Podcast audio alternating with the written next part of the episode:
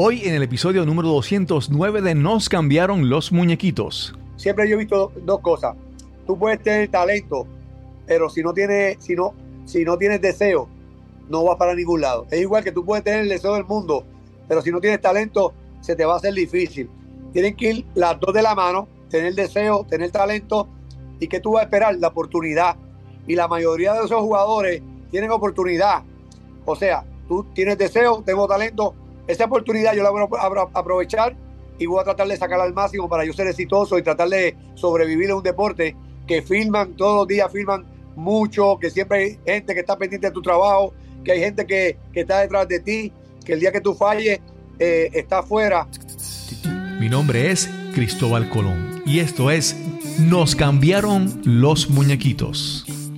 Nos cambiaron los muñequitos. Nos cambiaron los muñequitos.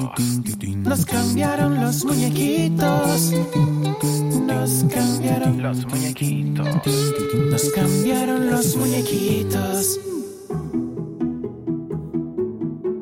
Cada día es una nueva oportunidad. Puedes construir sobre el éxito de ayer o dejar atrás sus fallas y comenzar de nuevo.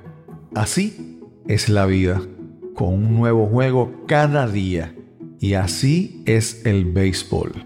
Comenzamos con estas palabras de quien algunos mencionan como el mejor lanzador de la historia del béisbol, Bob Feller. Gracias por acompañarnos en este episodio de Nos cambiaron los muñequitos. Aquí encontrarás conversaciones que te ayudarán a manejar el cambio, enfrentar la adversidad y reinventarte. Este episodio es traído a ustedes por pura energía. Ahorra en tus costos energéticos y protégete de los apagones y eventos atmosféricos con un sistema de energía solar de pura energía. El dirigente Tommy La Sorda decía que hay tres tipos de jugadores de béisbol. Los que hacen que suceda, los que ven cómo sucede y los que se preguntan qué sucede.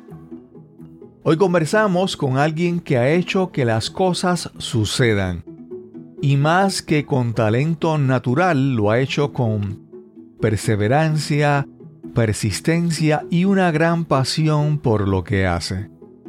Y lo que hace es el deporte del béisbol. Te presento a nuestro invitado de hoy. Sí, saludos. Le habla Lino Rivera Ortiz. Eh, me dedico al béisbol, soy manager de béisbol. Eh, actualmente estoy trabajando con los Cangrejeros Santurce y con el equipo de Haití del béisbol nacional y con los Mets de Guaynabo en el béisbol superior AA. Lino Rivera Ortiz es un apasionado del béisbol, primero jugador y ahora destacado dirigente de varios equipos. Este es el episodio número 209 y conversamos con Lino Rivera Ortiz. Hoy tenemos una entrevista que es diferente. Es interesante, pero es diferente. Es algo que hasta ahora no, no he hablado con nadie en, el, en este podcast. Es el mundo del deporte, especialmente del béisbol. Yo no sé si otra gente nos está viendo o escuchando de otros países, pero en Puerto Rico el, béisbol es, como que eh, es una tradición de, de, muchos años. Así como en otros países el fútbol, acá en Puerto Rico el, el béisbol es, uno de, los, de las grandes pasiones. Lino, ¿cómo estás? Sí, saludos. Gracias por tenerme. De verdad que es un placer estar compartiendo contigo en esta mañana y, es un placer, de una bendición.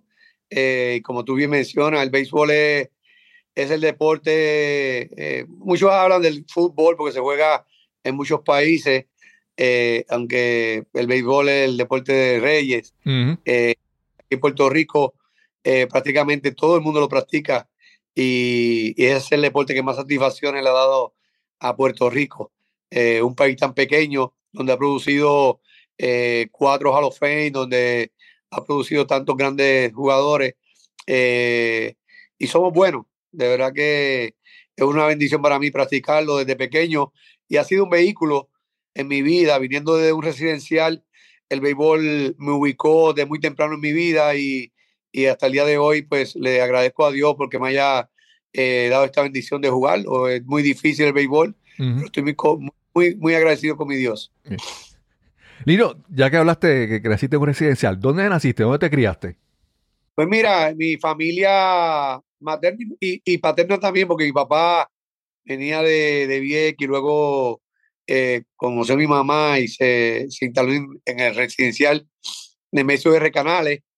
Eh, de jovencito, yo todavía siempre desde salí a la edad de 7, 8 años de Canales. Mi mamá tomó una decisión, yo creo que muy sabia, muy, muy importante en mi vida, en la de mis hermanas eh, de cuando se divorció de mi papá, de sacarnos de residencial. Más bien yo nunca, como tengo todavía, tengo alguno que otro familiar, nunca dejé de ir a residencial y, y hoy día me da gusto porque con mi carrera se extendió, yo puedo llevar clínica y puedo llevar este, amistades en el deporte para ayudar a la juventud ahí. Pero sí, prácticamente yo salí de ahí eh, y luego me desarrollé en Santiago Iglesia Ok. eh, en esa área de Santiago Iglesia, Altamesa, ahí fue donde me desarrollé como jugador de béisbol. ok. ¿Y de- desde muchachito, tú te veías como deportista o te veías como otra cosa que ibas a hacer en la vida, estudiar? ¿Qué, qué- cómo tú te veías? Pues mira, eh, eh, cuando tú vienes a un residencial y, y en el caso mío, que, que vi muchas cosas, mi papá era, mi papá era bol- bolitero, mi papá recibía jugadas clandestinas de caballo, eh, eh, y, y- y en ese ambiente no, no es fácil. Pero una vez yo identifiqué a mi mamá que, que tenía dos trabajos, que, que, que se salió, ¿verdad? Se Salió de, de no- nos trató de, de- de llevar a una mejor vida. Eh, desde que tengo un uso de razón, le dije a mi mamá que yo iba a ser un hombre, un hombre de bien. Ok. Eh, eh, a mí me llamó la atención, mi papá tiene un equipo de softball, eh, se, llama, se, se llamaba Ruta 66, Ok. y la gorra, eso lo el uniforme me llamó mucho la atención. Mi tío jugaba béisbol y por ahí comenzó mi pasión, mi, mi amor por el béisbol. Y desde que tengo uso de razón, toda mi vida ha sido béisbol y repito, le agradezco a Dios que me haya dado ese vehículo eh, porque me ayudó mucho a ser un hombre de bien. Yo nunca eh, lo digo eh, ante mi Dios, ante quien sea, yo nunca he hecho lo malo, yo nunca he tenido vicio ninguno. ok. Este, y mira que yo vi tantas cosas, pero siempre me mantuve por esa línea.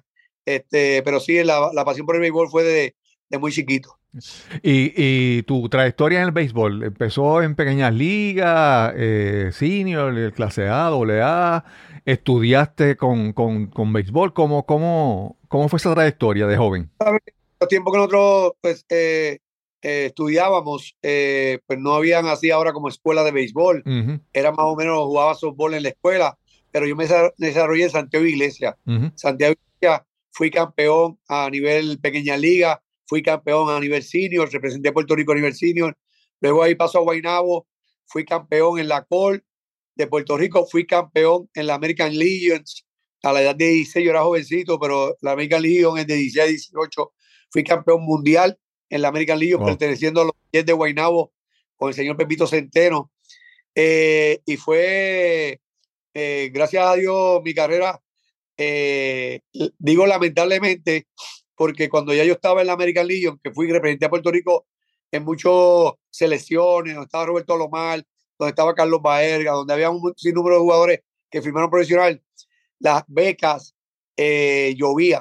Eh, yo no sé inglés, yo fui muy, muy ignorante en su momento, porque yo decía que iba a ser Grandes Ligas, no quería estudiar, y fui a Miami Dade, un junior college, porque como no sabía inglés tenía que aprender el inglés, pero ese año que fui a Miami Dade, ya la, la organización me quería firmar y llegué a Puerto Rico y Tessa me hizo un tryout, los Texas Rangers, y firmé con Tessa.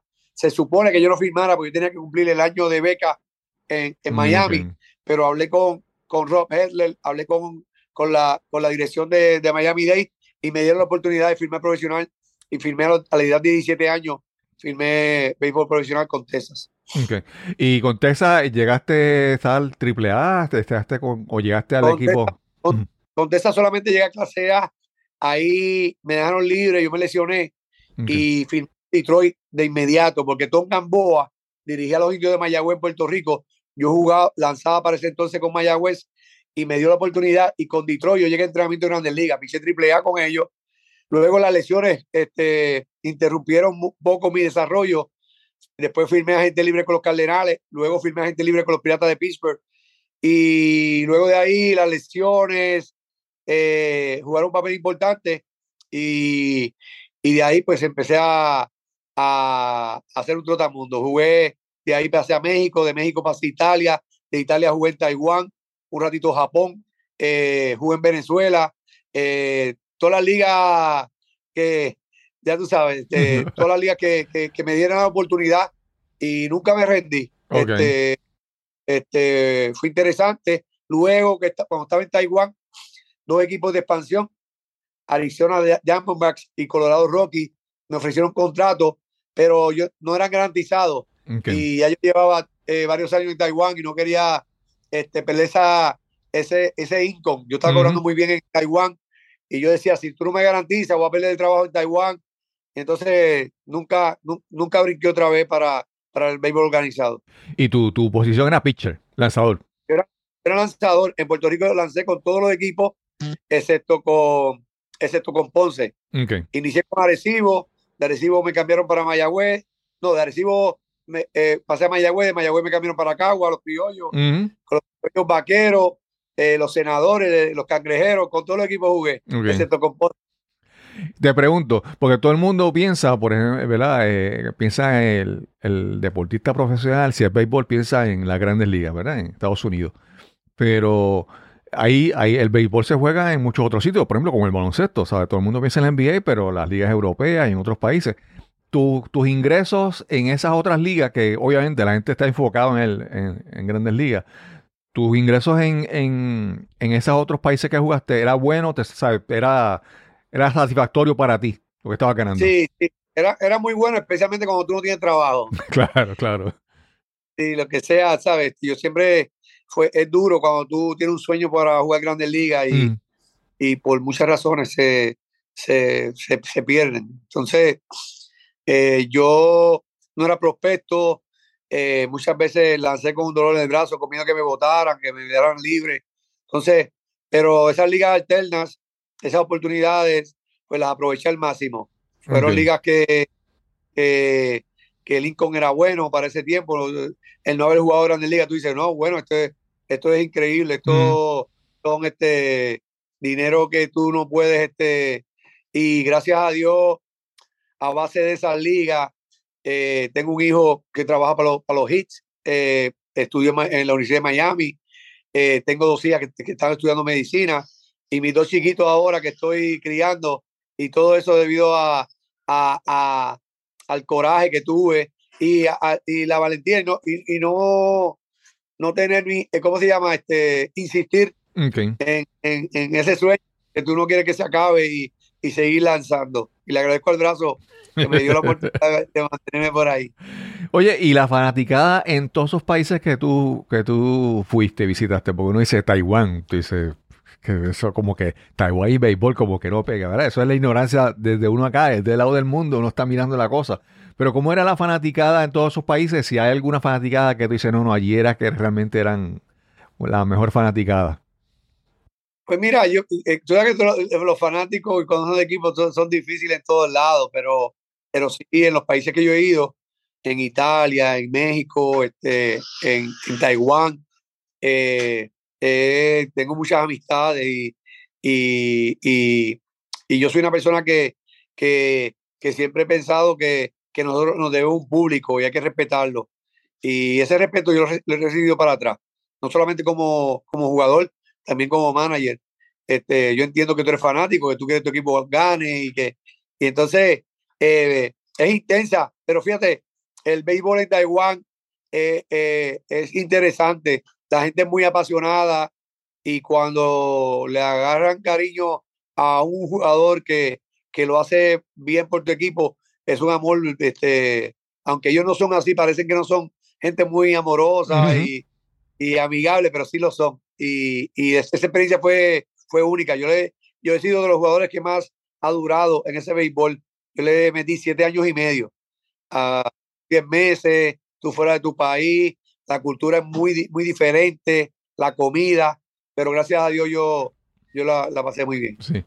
Y no, fíjate, yo desde mi punto de vista, yo antes, antes de empezar te, te- aclaré que yo obviamente no soy el, más experto en béisbol, pero yo viendo los deportes, siempre hay, siempre hay eh, jugadores que tienen un talento extraordinario, ¿verdad? Que son naturales, le dicen. También hay otros jugadores que son inteligentes, que tal vez no tengan dando el talento, pero son astutos, ¿verdad? En el campo. Y, y hay otros, ¿verdad? Que entonces uno pensaría que algunos de esos después más adelante terminan de ser jugadores y, y siguen como coaches, dirigentes, lo que sea.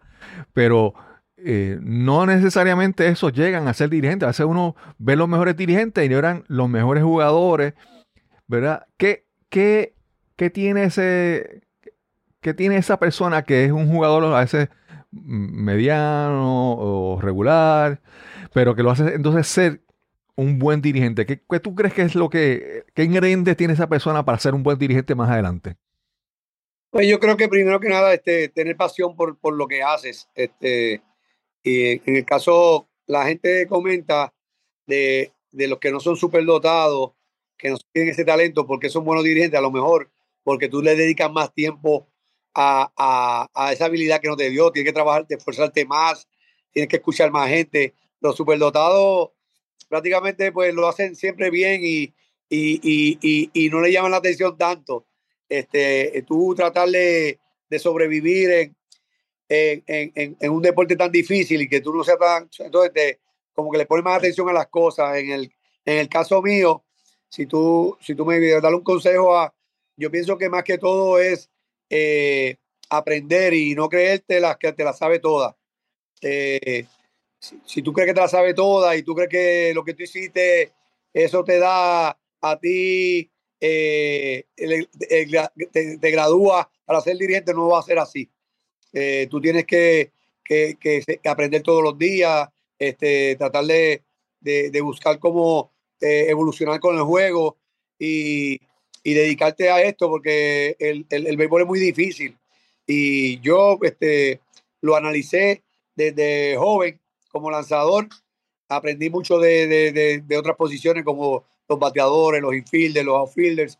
Y, y, hubo mucha gente que me ayudó, como Marco Olivera, eh, vi jugadores como Roberto Lomar, como Edgar Martínez, el famoso Dream Team, que yo aprendí mucho de ellos, eh, escuchándolos, eh, los approach, y, y sigo uno aprendiendo. Hay veces que, que hay jugadores que fueron a superestrellas que creen, porque como ellos lo hicieron bien y lo que ellos hicieron está bien, por esa, de esa forma van a enseñar. Okay. Pero no, todos los jugadores son diferentes.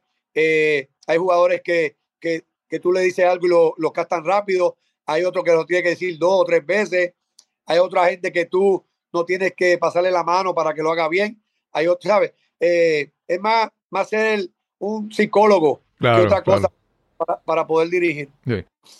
Lino, con, hablando, ¿verdad? Mencionaste ahí el término superdotado, ¿verdad? Eh, yo ahí, ahí te pregunto para que tú me expliques, ¿verdad? Eh, siempre, siempre, cuando uno tiene un montón de talento, uno, uno es como que uno está acostumbrado siempre a ser el cheche, ¿verdad? El, protagonista y todo eso. Y, y, a mí me da la impresión de que tal vez del que no es tan, eh, con tanto talentoso, ¿verdad? Eh, un jugador más regular, tiene que, que, depender más del trabajo en equipo, ¿verdad? De, de, de, de, estar bien con todo el mundo, trabajar en equipo, apoyar al otro. Eh, lo, lo, ves así? ¿Tú piensas que es así? Que las personas que son súper talentosos son un poco, digamos, un poquito más tirando a centrado en sí mismos, más jugadores individuales, que los demás que tienen que esforzarse por, por trabajar en equipo y encajar en el equipo? Yo creo que, que, que si tú eres súper talentoso y tú trabajas en equipo, tú vas a ser, eh, eh, tú vas a ser mejor todavía. Tú vas, sabes, este, eh, tú no hacer nada, especialmente en el béisbol solo. Uh -huh. Sí, tú puedes tener talento y tú vas, pero si tú quieres lograr cosas grandes, tiene que ser siempre en equipo. siempre va a haber un compañero, siempre va a haber eh, hasta, el, el- hasta el que menos juega que te va a dar un buen consejo, estás haciendo esto, este, te está saliendo de, ¿verdad? de lo que de lo que es ser profesional, este, de, te está saliendo de ser lo que es ser humilde. Por eso hay jugadores que son son son son superestrellas, pero son tú, si tú la si tú la, las ves, la- yo te voy a dar un caso ahora, Albert Pujols fue una superestrella y hoy en día en todos los parques lo reconocen porque dentro y fuera del terreno siempre ha sido un, un jugador ejemplar, eh, de líder, entre otros. Entonces, el trabajo siempre en equipo, eh, para tú ganar, para cuando tú ya tienes más de dos personas, ya eso es, es- es team, team effort, ya, ya es trabajo en equipo y tú tienes que de- depender de, tu- tus compañeros para tú, para, para tú ser un, un buen jugador. Ok. Lino, ¿verdad? Yo aquí mirando, ¿verdad? A la generación a la que tú perteneces, a la generación que yo pertenezco, yo recuerdo, ¿verdad? El, cómo era el, el- el béisbol desde el punto de vista del fanático, ¿verdad? El la persona que disfruta el deporte, todo eso, como era hace mucho tiempo, ¿verdad? Y yo me atrevo a apostar que todo esto, con los años recientes, las décadas recientes, con las redes sociales, todo esto está cambiado, ¿verdad? Entonces, antes, antes tú jugabas y tu interacción era en, el parque, ¿verdad? Pero ahora eh, estás jugando, pero estás en Instagram todo el tiempo, estás poniendo todo eso, está eh, una cosa es lo que tú juegas, otra cosa es como tú te ves en las redes, ¿verdad? ¿Cómo, cómo tú desde el punto de vista de, ¿verdad? de la dirección, del coaching, cómo tú eh, se te hacen... eh, O sea, ha habi- ha habi- ha habido un cambio con todo esto de las redes sociales y cómo la gente se proyecta. No, no lo que juega y lo que es, ¿verdad? El talento, sino cómo se proyecta. Es un, es un reto para ti, ha sido difícil, ha sido ventajoso. La, el- el- la introducción de las redes sociales que están en todos lados. ¿Cómo, cómo te afecta a ti eso? Pues yo creo que eh, yo lo utilizo para bien. eh, eh, la tecnología. Hoy en día en, en el béisbol, como el béisbol ha evolucionado tanto, pues el béisbol se usa mucho la sabermetría, cosas que. Y, y hay mucha gente, eh, gente, gente que jugó conmigo, se ha quedado fuera del béisbol porque no aceptan la sabermetría, Mm. que, que la juventud, que hay nuevos cambios en el deporte. Muchas veces no estamos de acuerdo del todo, de toda esa situación que se va evolucionando, pero eh, lo bueno de nosotros es que si tú estás eh, willing, si, si tú quieres eh, seguir o quieres avanzar, eh, tiene la ventaja que tú eres school, la vieja escuela con la nueva escuela. Eh, las redes sociales, en lo que yo hago, es una navaja de dos filos, porque la gente llega a ti muy fácil y por, y por una plataforma la gente te puede decir lo que quiera.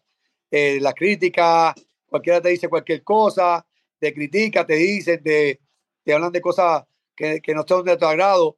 Antes no, antes no había eh, nada de Facebook, Instagram, y la gente pues era difícil que llegara donde ti, a menos que fuesen al estadio y Mm. te gritaban en el estadio. Ahora no, ahora por las redes, cuando tú cometes un error o cuando te quieren votar, ahí están los fanáticos. Eh, entonces, una navaja. Yo no le hago caso mucho a eso.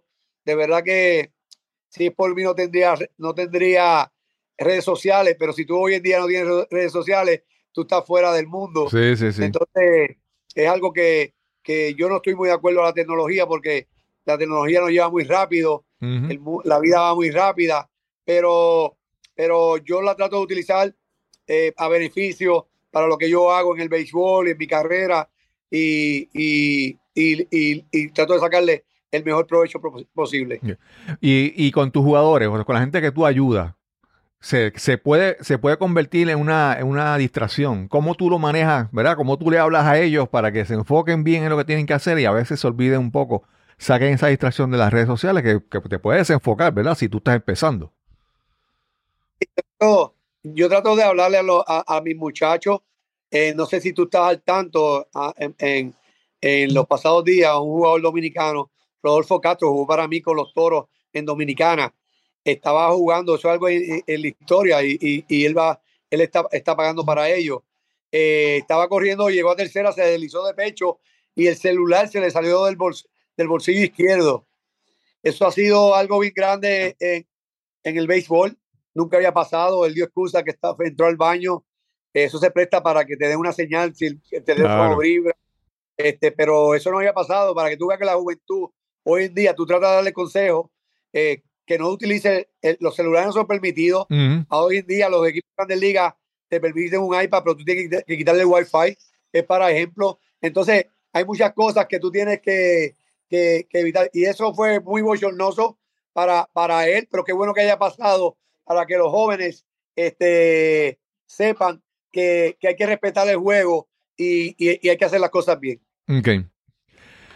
Lino, en esto, eh, ¿verdad? Eh, en esto del- de los deportes, bueno, como todo en la vida, o sea, siempre es importante encontrar un mentor, ¿verdad? Una persona que tú, eh, a la misma vez que tú lo admiras, que a la misma vez te inspire y te diga, no, yo quiero seguir los pasos de esa persona y que esa persona te pueda ayudar a seguir los pasos. Mencionaste, por ejemplo, a, a Marco Olivera, ¿verdad?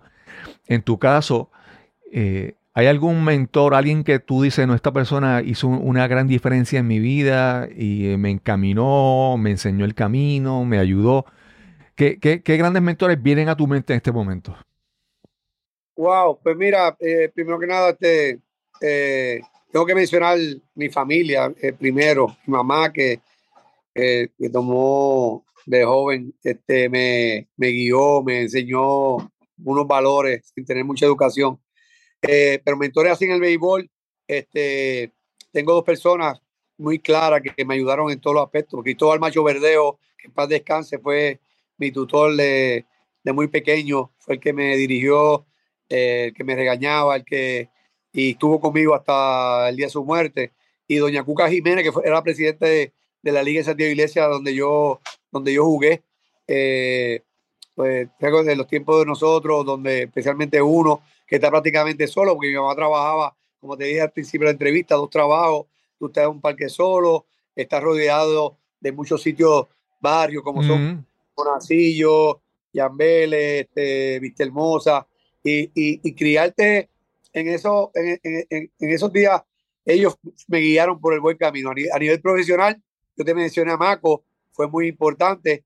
Eh, José Pepito Centeno también me ayudó muchísimo en mi desarrollo cuando ya yo estaba antes de firmar, y, y prácticamente esas personas me ayudaron y me guiaron, siempre dándome buenos consejos, siempre tratando de, de, de, de que yo anticipara y que yo, y que yo siempre buscara la, la forma de, ser exitoso y, y a todos ellos les estoy muy agradecido porque este, he tenido una carrera como jugador, no me, no me, no me arrepiento.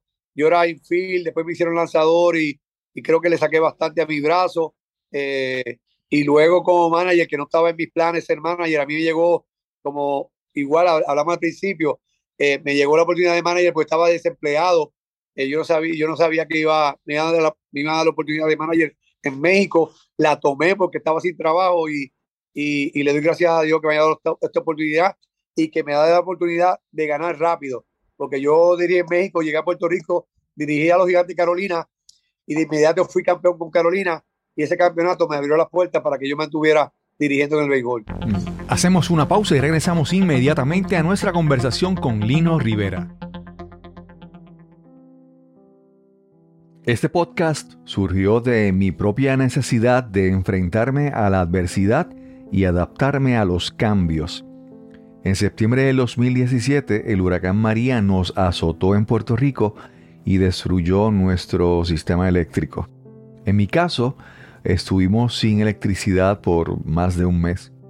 Además, los terremotos de enero del 2020 debilitaron aún más la frágil infraestructura eléctrica de nuestro país.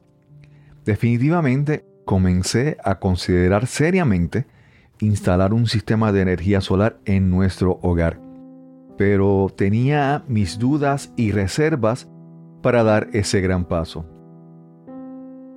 Todo el proceso se hizo más fácil cuando conocí a Pura Energía.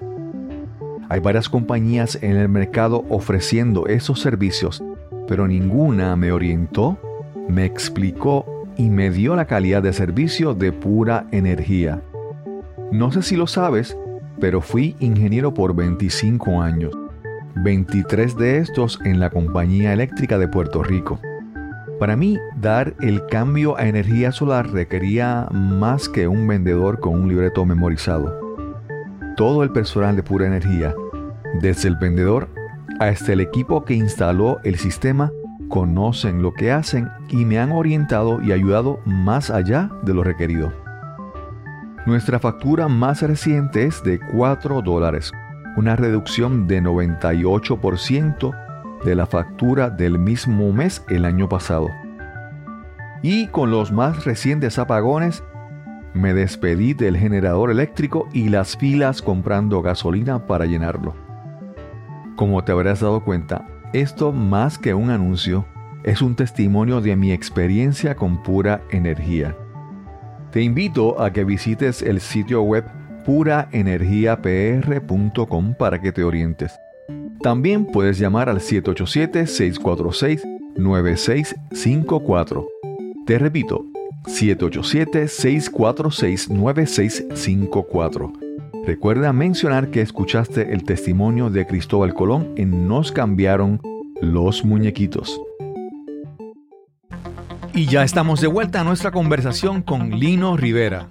Lino, cuando, ¿verdad? cuando te toca hacer, ¿verdad? hacer dirigir un, equipo, ¿verdad? entrenar a alguien, te vas a encontrar con, muchas personalidades diferentes. Y tú mencionaste hace, un rato que, hace un rato que tú tienes que ser básicamente un psicólogo, ¿verdad?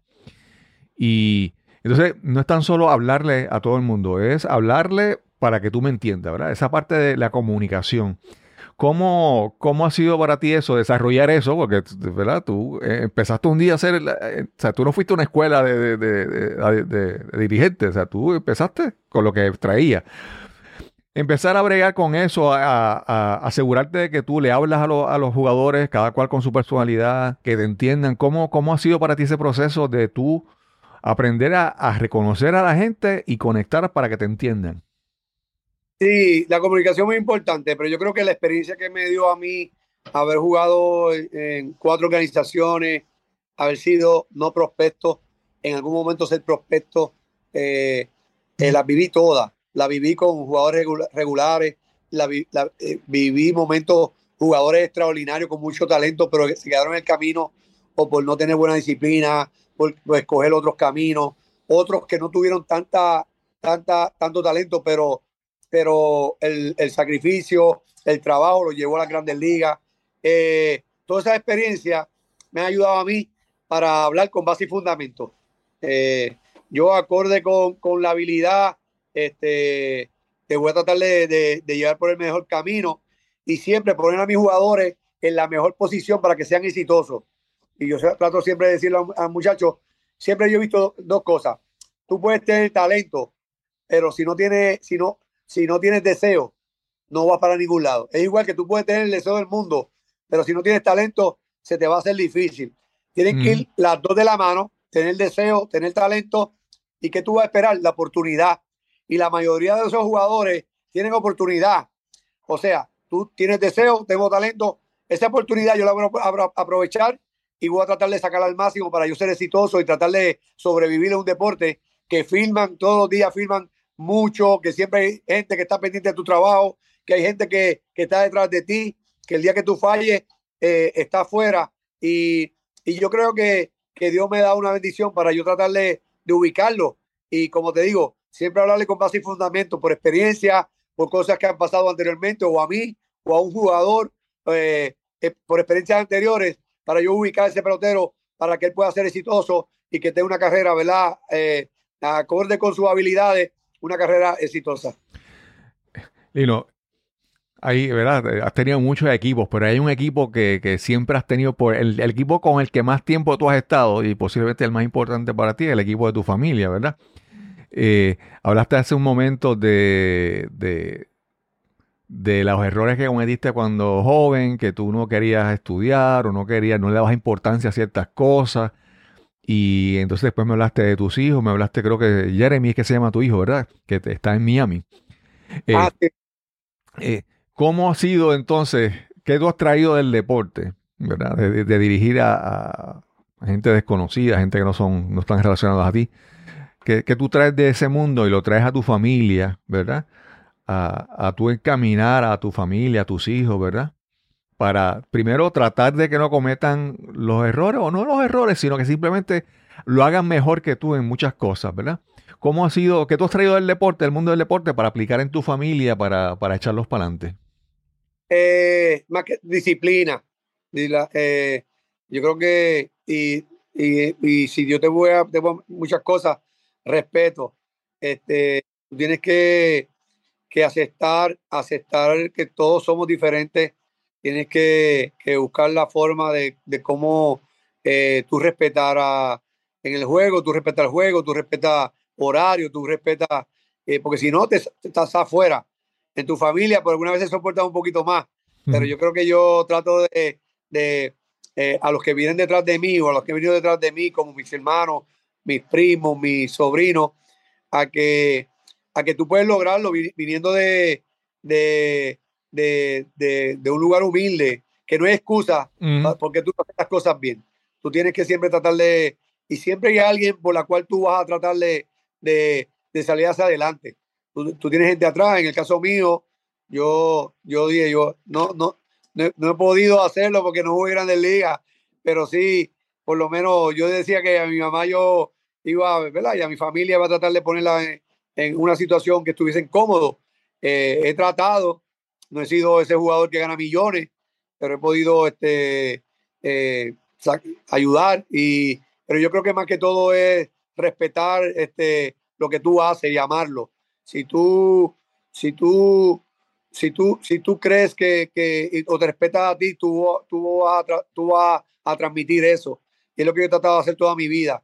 eh, transmitir respeto. Yo no trato, no, no, no le hablo malo a nadie. Yo trato de, de, de ubicar de primero yo para que la otra gente se ubique.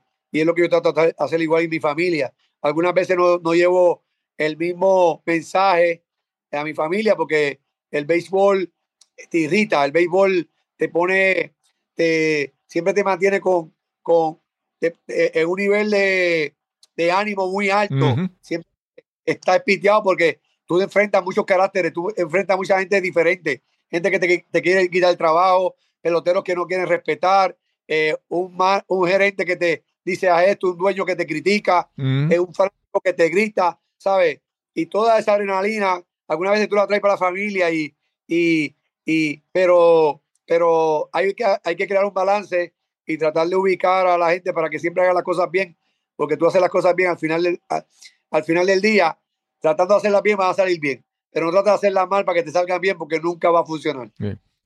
Mira, ahora, yo estaba buscando hace, hace un ratito y vi, que alguien, hace no sé cuándo, pero alguien en, la- en las redes había puesto una página de, de deporte, había puesto una lista de los, de los, de los cinco mejores, mejores dirigentes, ¿verdad? Según, a, la, opinión de esa persona, ¿verdad? Y ponían primero a, a Marco Olivera y segundo te ponían a ti, ¿verdad?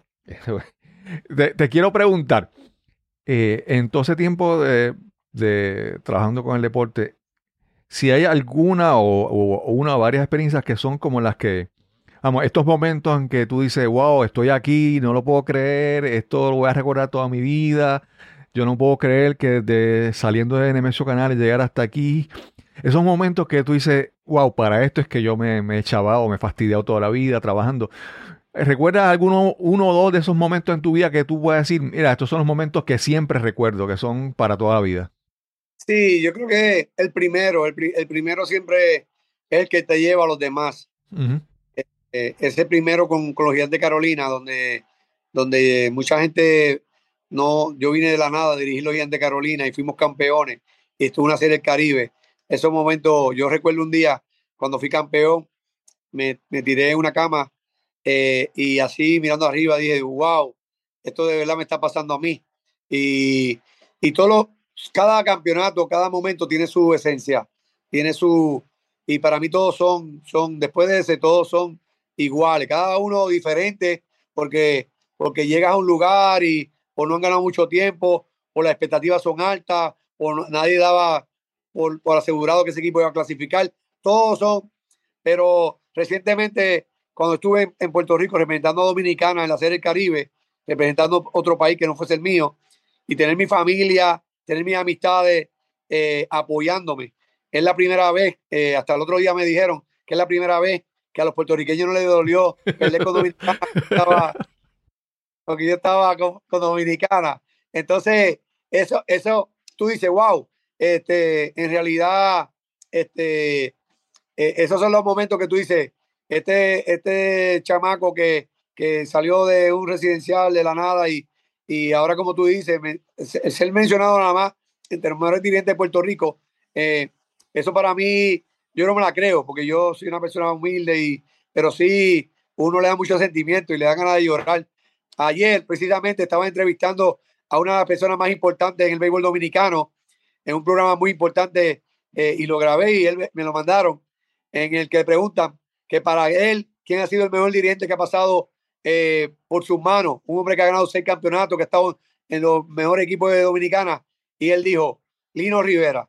Wow. Este, y, y al ser reconocido en esos países, de verdad que, que, me da mucha alegría y le doy gracias a Dios y, y en realidad, eh, porque sin Dios tú no logras nada, Él es el que te pone donde Él te quiera poner, eh, no, no, no nos pertenece a nada a nosotros, sino a Él y, yo estoy muy agradecido.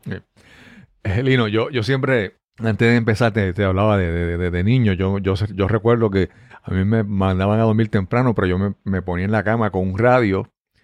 El radio todas las mañanas amanecía tirado en el piso, ¿verdad? Hecho canto, se, se, se la patina por un lado. Pero me ponía a escuchar los juegos de béisbol de, de los criollos del Cagua. Y yo vengo de, de, de, de- nací en Yabucoa. Y yo recuerdo, por ejemplo, eh, cuando yo era niño, yo veía a Félix Millán. Yo decía, wow, ese era, ¿verdad? O, o había otro jugador que era Jerry Morales, que era Morales, que lo jugaba con los padres San Diego, que era famoso porque cogía la bola siempre de canasta. Sí, y entonces, gana- y yo vería, siempre tenía esa, esa, esa, eso es parte de mi niñez, ¿verdad? Y con el paso del tiempo yo he visto, y ahí esta es la pregunta que te quiero hacer, que el béisbol en, en el resto de la isla en Puerto Rico es, es, es, eh, es un éxito, pero en la zona metropolitana siempre es la lucha, ¿verdad? De cómo el béisbol eh, siempre es una lucha. ¿Qué, qué, qué- cómo tú lo ves? ¿Por qué tú crees que en la zona metropolitana, a nivel profesional, a nivel, ¿verdad? Lo, eh, de- porque en Estados Unidos, todas las ciudades, grandes ciudades, tienen sus su estadios y se llenan, y, y, ¿verdad? ¿Qué, qué, qué tú, qué tú, qué tú, porque, qué tú piensas que porque en la zona metropolitana en Puerto Rico el béisbol eh, no, no, no, No, es tan yo rey? creo-. Yo creo que, que- que es en general. Yo que he estado ahora en los tiempos que nosotros vimos a, a los Jerry Morales, a los Cito Lescano, a los Félix Millán, a, a esos jugadores, a los Eddie Mure y a los, a los Carl Ricken que tú viste, eh, entre otros. Este, yo también vi en la zona metropolitana a los Juan José Benique, a los Santos Alomar, tuviste a Cheo Cruz, yo vi a, y esa época eran épocas doradas del deporte y los parques, eh, pero dejamos, de- se, se fue deteriorando, se, se fue perdi- perdiendo, especialmente el, y recuerda, nosotros hablamos hace un rato de las plataformas, de las redes sociales, ahora el reggaetón eh, y, y, y, y, los chinchorreos han, han, han hecho que vaya menos gente al parque. Antes tú no tenías esas cosas, ¿qué tú ibas a hacer? Tú ibas para el parque a disfrutar de un juego. Eh, nosotros tenemos que regresar para atrás y tratar que también el béisbol sea un espectáculo, como Mm. es en Estados Unidos, que tú traes el este más temprano, tú traes este, ¿verdad? Eh, otras cosas como hacen en México y en Dominicana. Este, pero aquí se ha perdido, especialmente en la zona metropolitana, en cuanto a nivel profesional. A nivel juvenil, la zona, la zona metropolitana sigue, sigue teniendo mucho béisbol, Sí. como lo es Las Lomas, como es este, todo eso, San José, este, eh, Venezuela, este, Manuela Pérez, todos esos, to- esos lugares tienen todavía Puerto Nuevo, eh, tienen todavía mucho béisbol. Eh, simplemente a nivel profesional ya no es como antes y no solamente en la, en la zona metropolitana. A lo mejor la gente dice la doble A. Yo estoy dirigiendo ahora los medios de Guaynabo y la gente se llena. No se llena nada. Eh, eh, se llena ahora los playoffs. Pero tú juego regular y aparte que solamente se juega una o dos veces en semana. Sí. El nivel profesional tú juegas cinco o seis juegos a la semana y por eso tuve menos personas. Pero tenemos que trabajar para, para enfocarnos que el deporte es el vehículo más bonito para que la gente se haga, o, la- o por lo menos la gente se distraiga de los tiempos difíciles que estamos viviendo, no solamente en Puerto Rico, a nivel mundial.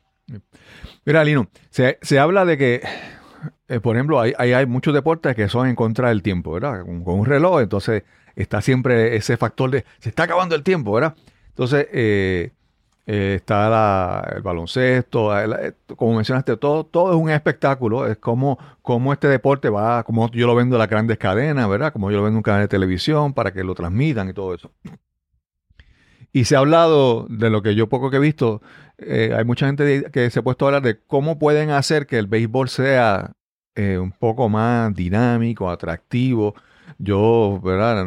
No soy el, más experto en deportes, pero yo, a mi impresión, el béisbol es uno de los deportes que tiene unas reglas, eh, es una- casi una ciencia, ¿sabes? ¿Verdad? Es casi una ciencia. Hay veces que pasan unas situaciones que si la bola pasó por aquí encima y picó acá y se salió, eh, es, es, es como que hay que tener un libro ahí para saberse todas las reglas. ¿Cómo, cómo, ¿verdad? ¿Cómo lo ves? O sea, si ves que el béisbol va a tener que evolucionar, va a haber que cambiar reglas para, para hacerlo más de acuerdo al- a estos tiempos eh, de mayor competencia. Yo creo que, que lo que pasa es que a mí, a, a- a mí como me apasiona tanto y como lo conozco, a mí no me aburre un, un buen juego de béisbol, especialmente de grandes ligas. Eh, y yo siempre busco la forma de aprender. Yo desde el primer picheo trato de aprender y buscar la forma. Hay mucha gente que no lo entiende, por, eh, se le hace aburrido. Mm, Eh, pero sí, están tratando de cambiar muchas cosas en el béisbol y lo que están haciendo es atropellando el juego. ok. Quieren acelerar, acelerarlo por el tiempo. Yo creo que pueden mejorar este, en muchas cosas, acelerar varias cosas, eh, como las entradas a, a- a hablar con el lanzadores, las minimizado. eh, pero pero un, un buen juego de béisbol, al que lo entiende, eh, a ti no importa estar cuatro o cinco. yo- pero tú quieres que sea corto, ¿verdad? Y que el juego sea un juego de, tra- de estrategia, pero, pero es un tema complicado. Este, si tú das un buen espectáculo a base de béisbol, por ejemplo, te digo, si tú creas cosas en el juego, eh, traer eventos, traerle eh, otras cosas que tú puedas disfrutar un juego y ver eh, eh, la pizarra en unos parques que tú dices, wow, yo fui, yo he ido a parques como, como el de Tampa, el, el- el- el par- eh, otros parques, y tú te entretienes porque tienen muchas cosas eh, eh, cuando la, term- la- la- la entrada termina. Pero, pero sí, estoy de acuerdo contigo, deben de agi- agilizarlo. Nueve innings es quien lo inventó, pues trajo nueve innings. Hay gente que piensa que hay que minimizarlo a siete innings, pero yo diría que estaríamos afectando un poco el juego. Ok, ok. Ah, Mencionaste ahorita de, de la- de la- de los jugadores que viste, Sisto Lescano, Cheo Cruz, Carl Ripken, un montón de gente. ¿Quiénes, quiénes eran, quiénes eran tu- tus ídolos? Porque tú, a uno le gusta mucho, pero ¿quién era tu ídolo? O sea, que tú decías, este, este yo quisiera ser como él. ¿Quiénes eran esos ídolos en tu, en tu juventud? Juan José Ben- Juan José Ben- Sí, era recuerdo. mi, era, era mi jugador. Yo cuando él, cuando él era campo corto, yo jugaba campo corto. Cuando le hicieron centrofield, yo me fui a jugar centrofield Y lo imitaba, y lo imitaba mucho. Era mi jugador favorito. Yo era fanático de los cangrejeros y lo adoraba. Y se lo dejo saberlo. Eh, pero también, aunque era contrario y nos daba palos por todos lados, eh, Cheo Cruz, yo admiraba mucho a Cheo Cruz y todavía eh, lo admiro y a sus hermanos. De verdad que, que fueron gente que, que admiré, porque a pesar de ser jugadores estables en la Grandes Ligas, siempre venían a jugar a Puerto Rico. Sí, sí. Y déjame decirte, eh, a veces, a veces vemos, por ejemplo, a, Clemente, ¿verdad? Uno dice, wow, Clemente. Pero todos estos jugadores eh, que mencionaste hace varias décadas atrás era mucho más difícil. Era el racismo, el, racismo eh, porque eres hispano, porque eres latino, ¿sabes? Las oportunidades, ¿verdad? Eran gente que se tuvieron que abrir el camino más difícil porque ahora los que entran es menos difícil, pero es porque aquellos llegaron y, crearon una fama, eh, levantaron la reputación de Puerto Rico como, como una cuna de jugadores, ¿verdad? ¿Cómo, cómo lo ves esa, esa, ¿verdad? esa, esa evolución de esa gente que abrieron puertas, que eh, preparó el terreno para los que vinieran después? Sí, yo creo que, que, que, que era importante. La gente habla mucho de Clemente, igual que Cepeda. En el caso de Clemente, pues, pues, pues sobresale que, que siempre llevó, siempre, siempre defendió eh, su Puerto Rico, su gente, y, y, y como que plantó bandera. eh, como, perdón, como sobresalió tanto y, y los tiempos eso, yo no, yo no recuerdo, ¿verdad? Yo estaba, estaba pequeño, pero yo veía que la gente por radio, la gente hasta por televisión, veía las series mundiales y él era el que sobresalía. Eh, yo creo que empezó a, a, a, a, crear que esas generaciones, esos jugadores como, como Cheo Cruz, como siguieran esos pasos y, y todo el mundo luego, una vez, una vez te- se pasara, pasara la, la, la, la batuta, Ujú. todos seguimos creyendo en Clemente, en esos jugadores que eh, al día de hoy la juventud, a quienes siguen, a los Correa, a los Lindor, a los, a los Baez, pero Clemente fue el que, que prácticamente eh, eh, eh, estableció los pasos. Sí, Sí, no, y, obviamente esto pasa, pasa mucho también en, en- la música, ¿verdad? Es, no es como, hay gente que son legendarios por cómo viven, pero también como mueren, le añade más a esa leyenda. En el caso de Clemente, ¿verdad? Como, como falleció, lle- llevando ayuda a, a, lo- a las víctimas de un terremoto, que eso, ¿verdad? Eh, es como que esa, muerte lo hace elevarse a un nivel más, vamos, legendario. Por eso es que eh, yo mucha gente no sabe, pero hay, estatuas de Clemente por toda eh, Latinoamérica, eso, eso es, eh, son muchísimas, así que. Lino, eh, eh, las personas que quieren saber más sobre ti, dónde, dónde te pueden seguir, dónde te, dónde te pueden encontrar, eh, qué, qué, qué proyectos pronto tú tienes, qué, o sea, te vas a mover a otra. ¿Qué qué hay para ti en el futuro?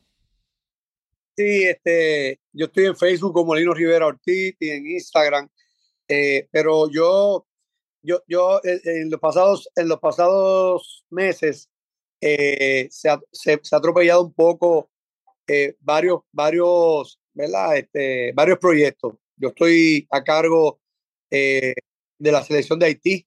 Eh. Haití nunca ha tenido béisbol, pero la mayoría son jugadores dominicanos o jugadores cubanos que han desertado vía Haití, que tienen este, residencia en Haití. Lamentablemente la muerte del presidente atropelló todo el proceso y hoy día, pues el día 17, tenemos que decidir si vamos a tratar de, de convocar los jugadores y tratar de ir a una eliminatoria, pero yo lo veo muy difícil. Eh, yo me, me, comprometí con, esa, con ese país eh, debido, y lo tengo que decir, eh, por, por varios años que los clásicos en Puerto Rico a mí nunca me invitaron. No estoy molesto con ellos porque respeto la decisión de quienes hayan tenido que ver con, con esas decisiones. Y con los cangrejeros de Santurce, el señor Don Axon me, me, me trajo los cangrejeros junto con Daddy Yankee. Lamentablemente la liga, eh, pues, eh, pues ya Tom Axon no está con, la, con uh -huh. los cangrejeros. Yo quiero ser, yo soy una persona leal. Eh, eh, Daddy Yankee y los nuevos dueños quieren que yo pues trabaje con ellos, pero ahora mismo lo estoy viendo difícil porque siento que a Tom Axon le dieron haber dado una oportunidad. Eh, es uno de los proyectos más, más cercanos ya que yo eh, no, no, a, a, cuando llegó lo de Haití y lo de Santurce, ya dije que no iba a dirigir en Dominicana, pero voy a reabrir eso eh, si es que no, no, no, no consigo otro proyecto. Estoy trabajando con los Mets de Guaynabo ahora en la AA. Eh, estamos en los últimos cuatro. Está la serie empatada una con, con Salinas. Y muy contento de este, dedicando a, mi, a mis dos hijos, Rey Julián, que tiene 14 años, y a Oscar O'Neill, que tiene 9, está jugando béisbol. Y yo no llevaba mucho tiempo en Puerto Rico y el pasado año y medio me ha dado más tiempo acá. Así que esos son los planes para conmigo actualmente.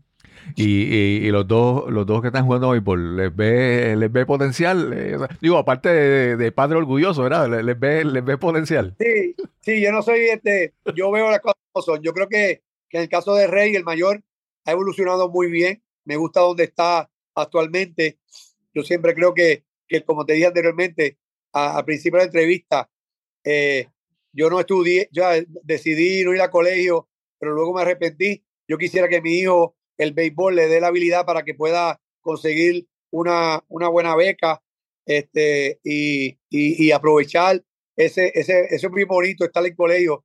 Yo pasé un ratito y a ambos, el chiquito tiene muy, mucha habilidad, ojalá, ojalá, que Dios me le dé un cuerpo porque es muy ágil, eh, muy inteligente para jugar el juego y, y, yo lo voy a seguir hasta donde ellos quieran y, y que jueguen y que practiquen el, el, deporte que ellos quieran. Eh, yo creo que el béisbol y los deportes eh, ayudan para que sean unos niños de bien. No, yo, yo pienso que, el, que el- si el deporte, mira, en el caso de Estados Unidos, que, el, que, que una carrera universitaria es tan cara, eh, con, que, con que tú le saques unos estudios, un, título universitario al deporte, chacho, ya estás ganando. Yo creo, ¿verdad? Yo tengo eh, dos sobrinos que, que jugaron en béisbol eh, colegial en Estados Unidos y con eso se pagaron sus estudios y mira, Sí, si fueron buenos suficientes para jugar eso, chacho, agradece a Dios, tenés la bendición de que pudiste jugar y pagarte los estudios. En caso de mi hija, con, con la música, se pudo pagar la, la carrera universitaria en la universidad. Y son cosas, mira, si se puede, ¿verdad? La experiencia, tú vives y te disfrutas la experiencia donde estés, hasta donde llegue, ¿verdad? Si, si se da que puede llegar mucho más allá, pues mejor todavía, ¿verdad? Pero esa, esa, hay, que, hay que disfrutarse los logros que uno tenga hasta donde lleguen, no importa que sean pequeños, pero son para uno. Es, es muy cierto, de verdad que, que yo, yo, yo voy a ayudarles a tratar que ellos consigan eso y, y por el momento vamos, vamos muy bien. Lino, ha sido eh, una conversación bien interesante, como te mencioné yo desde de niño, el deporte, el béisbol siempre estaba ahí en mi sangre, lo había abandonado por algunas circunstancias, pero, pero nada, eh, eh, eso, esos, esos recuerdos, ¿verdad? Eh, por ejemplo, cuando si tú eres de niño y vas al, al béisbol, a un, a un partido, a un juego, y estás ahí, esas experiencias, ese compartir, ese compartir en familia, son, son recuerdos para toda la vida. Así que el deporte toca la vida de mucha gente de diferentes maneras. Así que hay que darle la oportunidad porque necesitamos ese, ese compartir, ¿verdad? En vez de estar tan conectados a una pantalla, estar conectados ahí en persona, ¿verdad? Y ahora que ya la pandemia está saliendo, pues vamos a aprovechar esas, esas oportunidades para crear bonitos recuerdos con nuestra familia y con nuestros, ¿sabes? Crear lazos permanentes que nunca se olvidan. Sí, sí, de verdad que, que, que bueno, como quiera, eh, eh, me ha hecho la entrevista más fácil porque conoce, yo sé que conoce del deporte, aunque dice que, que muy temprano eh, ya, ya no, lo, no, lo, no lo jugaste, pero aquí todo, todo, el deporte es muy bonito, el deporte y siempre cuando, especialmente cuando juega por, los puertorriqueños, nosotros lo seguimos de alguna forma y, y gracias a ti por, por la oportunidad y, y, y, que se repita. Tuvimos contratiempo al ratito, Sí, pero, sí. pero siempre hay un plan B. Exacto, exacto. Y, es así yo lo hago el béisbol y, de verdad que gracias por tenerme. Y y más que más, más importante que la tecnología es la conversación, ¿verdad? Se dio la conversación, eso es lo importante. Gracias, Lino. Gracias. Gracias a ti por tenerme, un abrazo, bendiciones y, y, a, y a la juventud que, estudien, que la educación te va a llevar a ti a, a conseguir cosas grandes y, y que siempre elijan el, el camino, es más bonito, el, el camino correcto y, y que siempre busquen de Dios. Gracias. Gracias una vez más a Lino Rivera Ortiz por esta conversación que tuvimos hoy para este episodio. Gracias por la oportunidad de conversar de un tema que me apasionaba durante mi niñez, el deporte del béisbol. Gracias, Lino. Además, si quieres información sobre sistemas de energía renovable, puedes llamar al 787-646-9654 para recibir orientación. También quiero recordarte que tenemos un nuevo podcast, La Palabra Precisa. Si quieres aprender a hablar en tu audiencia, conectar, extender tu influencia a través de la oratoria, tienes que escuchar nuestro podcast. Y solo me resta decirte que si disfrutaste de este episodio, por favor, compártelo en la plataforma de podcasting o en la red social donde lo hayas escuchado. Este podcast es completamente gratuito. El precio es que lo compartas y riegues la voz con tus amigos y seres queridos. Y sin más que añadir, nos encontraremos entonces en el próximo episodio de Nos cambiaron los muñequitos. Hasta la próxima.